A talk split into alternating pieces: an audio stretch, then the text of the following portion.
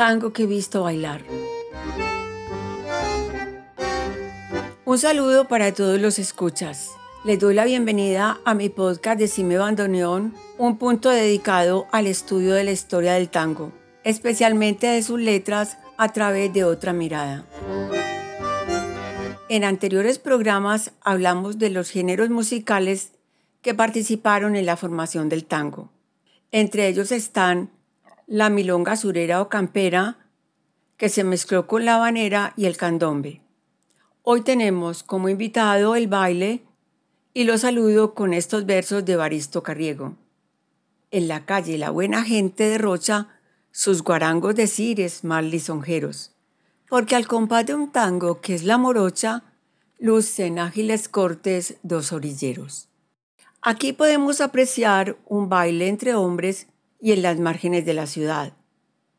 Podía ser con la visita al barrio de algún organillero. Es importante tener presente que el tango llegó primero al cuerpo, después vinieron las palabras, que son las canciones. En un principio el baile era visto como algo pecaminoso. Lo miraban y calificaban como algo despreciable, y aunque no hubo prohibición oficial, sí había una censura social.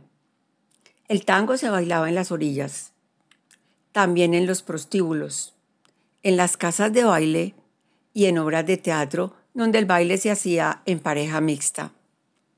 A pesar de la crítica, tenía un encanto visual.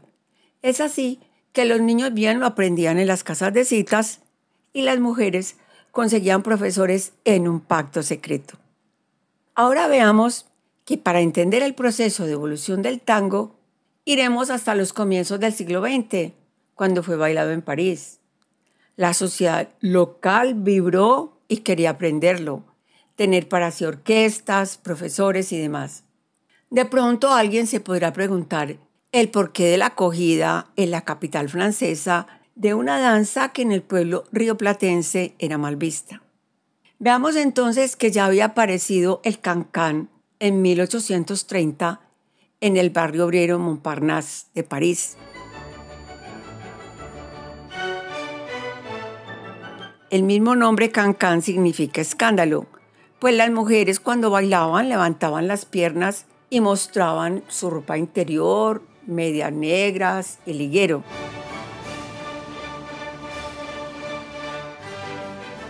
Luego, las crónicas de la época dan cuenta de que también fue calificado de canallesco. Mucho se ha hablado de que allí pasó lo mismo que en el Río de la Plata. La fuerza de los acontecimientos hizo que el cancán fuera acogido por personajes como Jack Offenbach, quien lo llevó a la ópera Orfeo en los infiernos. Esa es la versión más escuchada. El pintor Henri de Toulouse-Lautrec lo plasmó en los famosos cuadros de bailarinas. También el puntillista Georges Seurat y Picasso. Entonces, en la ciudad de Luz era muy difícil que viendo el cancán se escandalizaran con el tango. Invito una nota del investigador Adrual Valencia que dice lo siguiente. En su libro Le Tango, el francés Rémi Gess cuenta que en 1905 el músico uruguayo Enrique Saborido lo bailó, puede que de forma pionera en los salones Rothschild. Después, cuando París le dio la bendición, regresó triunfante al Río de la Plata con la aceptación de las clases altas y medias. Por otra parte, miremos la coreografía del tango. Según el musicólogo Carlos Vega, el tango realiza el milagro de la pareja enlazada. Este es el secreto de su éxito. Esta es la principal innovación que ofrece al mundo. Continuó con el musicólogo.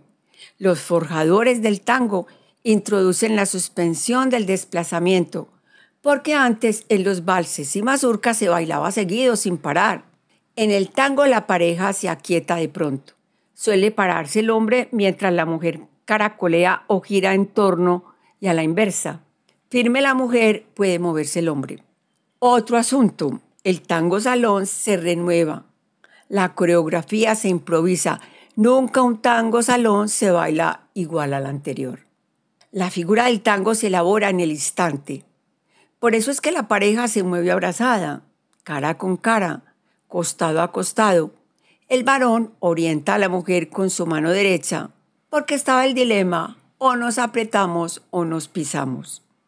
El hombre no podía bailar retrocediendo porque tenía que guardar su espalda de los enemigos. Recordemos que el sitio donde se va a bailar y a cantar tango se llama Milonga.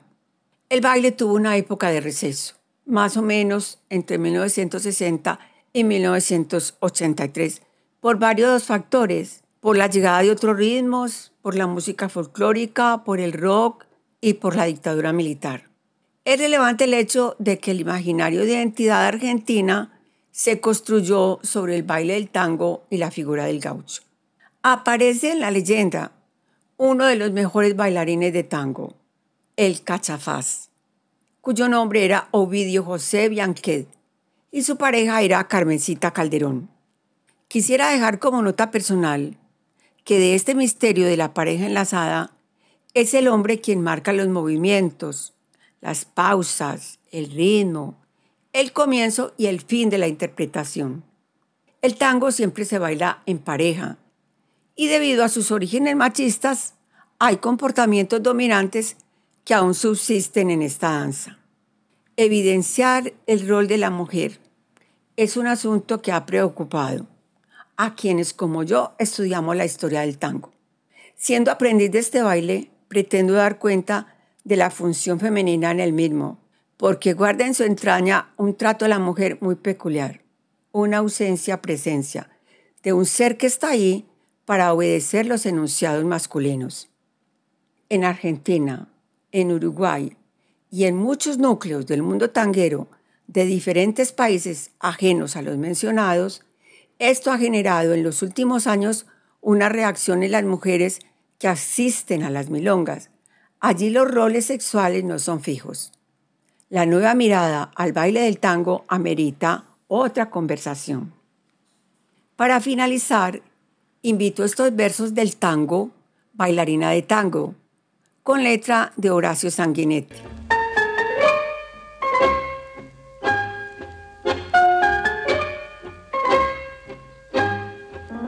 de satén y color negro la pollera, de charol y tacos altos los zapatos, dibujando garabatos del ritmo que se adueña tu estampa de porteña.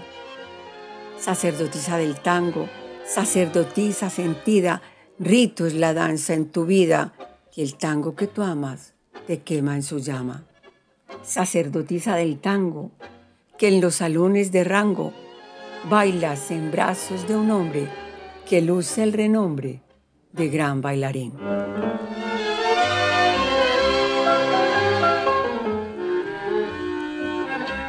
En otro momento continuaremos hablando del tango, su música y su historia.